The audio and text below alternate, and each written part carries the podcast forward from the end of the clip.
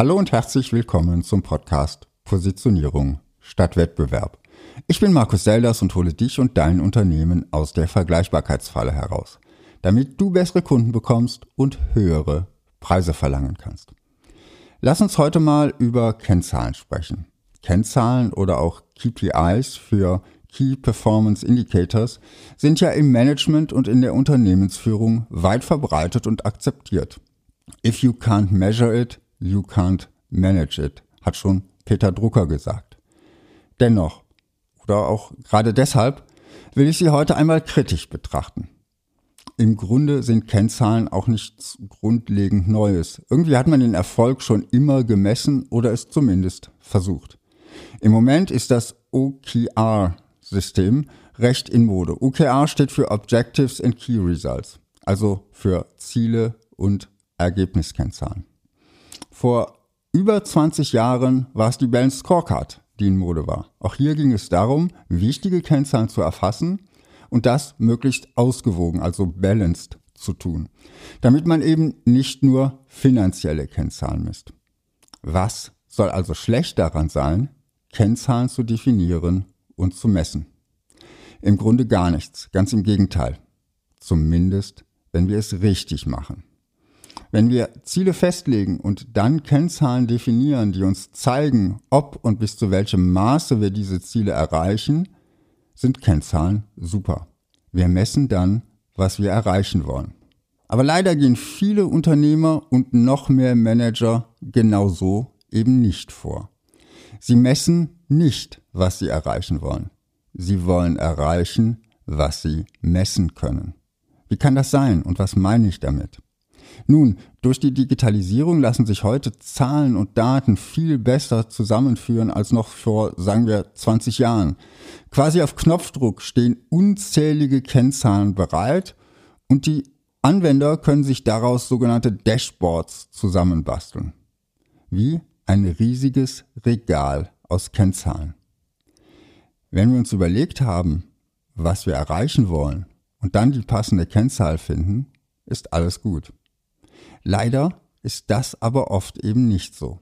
Unternehmer oder Manager wollen sich erst einmal einen Überblick verschaffen, welche Kennzahlen zur Verfügung stehen, um sich dann daraus ihr Dashboard zu bauen. Oder in einer Branche oder einem Fachbereich haben sich bestimmte Kennzahlen als Standard KPIs etabliert und werden nun von allen erfasst. Denk zum Beispiel mal an das Marketing oder das E-Commerce.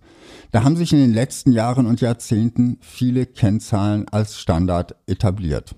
CTR, die Click-Through-Rate.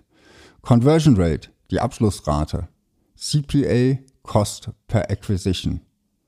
Das sind nur einige Beispiele aus dem E-Commerce. Wir haben eine Vielzahl von Kennzahlen auf Knopfdruck bereit und können uns daraus unsere Dashboards zusammenbasteln. Noch deutlicher wird es auf Social-Media-Plattformen, wo einige Kennzahlen sogar öffentlich gezeigt werden. Views oder Reichweite, zum Beispiel unter einem Video bei YouTube, Likes bei Facebook, Instagram oder LinkedIn, Follower oder Abonnenten, die bei den meisten Social-Media-Plattformen öffentlich angezeigt werden. Und wen wundert es, dass gerade diese leicht verfügbaren Kennzahlen dann als Erfolgskriterien herangezogen werden. Doch sind sie wirklich ein Indikator für den Erfolg auf Social Media? Bilden sie ab, was wir wollen? Oder bilden sie vielleicht eher ab, was gut für die Plattform ist? Likes oder andere Interaktionen sind gut für Facebook, LinkedIn und Co. Denn User, die viel interagieren, bleiben wahrscheinlich länger auf der Plattform. Und wer länger auf der Plattform ist, dem kann der Anbieter mehr Werbung einblenden.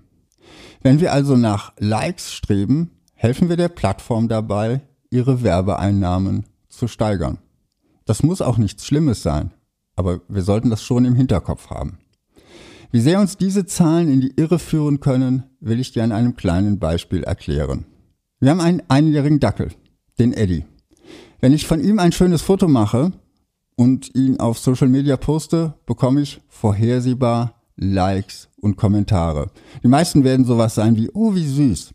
Und damit bekomme ich auch Reichweite. Wenn ich nach der Veröffentlichung dieser Podcast-Episode einen Link auf Facebook oder LinkedIn poste, wird er deutlich weniger Likes und Kommentare bekommen als unser Eddie und damit auch weniger Menschen erreichen. Sollte ich also nur noch Fotos von Eddie posten? Schließlich bekommen die ja die besten Kennzahlen. Und sollte ich dann nicht besser gleich mit dem Podcasten aufhören? Dann hätte ich auch mehr Zeit, um Fotos von Eddie zu schießen. Wahrscheinlich würde ich dadurch meine eigenen Ziele eher nicht erreichen, nämlich Kunden zu gewinnen. Auf Dauer würde ich mit Eddie nämlich vor allem Hundeliebhaber als Follower gewinnen und wahrscheinlich eher wenige Unternehmer, die sich für Positionierung interessieren. Aber hey, meine Social-Media-Kennzahlen, die wären super. Übrigens, falls du Kunde werden und mit mir arbeiten möchtest, schau doch mal auf meine Website www.seldos.com auf den Menüpunkt Arbeite mit mir. Was für Eddie und mich offensichtlich ist, wird ein bisschen komplexer, wenn das Unternehmen größer wird. Stell dir vor, du stellst einen Social Media Manager ein und machst folgende Zielvorgaben. Erstens, ich will, dass sich die Zahl unserer Follower in einem Jahr verdoppelt. Zweitens, ich will, dass wir deutlich mehr Likes unter unseren Beiträgen bekommen.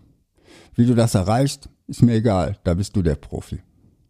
Da ist die Versuchung für den Mitarbeiter groß, den Weg des geringsten Widerstands zu gehen und möglichst allgemein verträgliche Posts rauszuhauen, die auch noch irgendwie likable sind. Vielleicht nicht gerade von seinem Hund, aber eben möglichst leicht verdaulichen Content. Vielleicht ein paar abgedroschene Kalendersprüche in hübschen Bildchen. Ich denke, du weißt, was für eine Art Content ich meine. Und nach einem Jahr sind alle Kennzahlen grün, alle Ziele sind erreicht. Dann stellst du dir die Frage, welchen Beitrag hat Social Media zum Geschäftserfolg geleistet? Und kommst möglicherweise zum Schluss, gar keinen. Klar, Social Media ist kein Sprint, sondern ein Marathon und der Einfluss ist schwer messbar. Langfristig sollte es aber eben doch mehr bringen als nur Follower und Likes. Besser ist es, vorher Annahmen darüber zu treffen, wie das Social Media Engagement einen Beitrag zum Unternehmenserfolg leistet. Und dann Kennzahlen zu erarbeiten, die diesen Beitrag, so gut es geht, messen.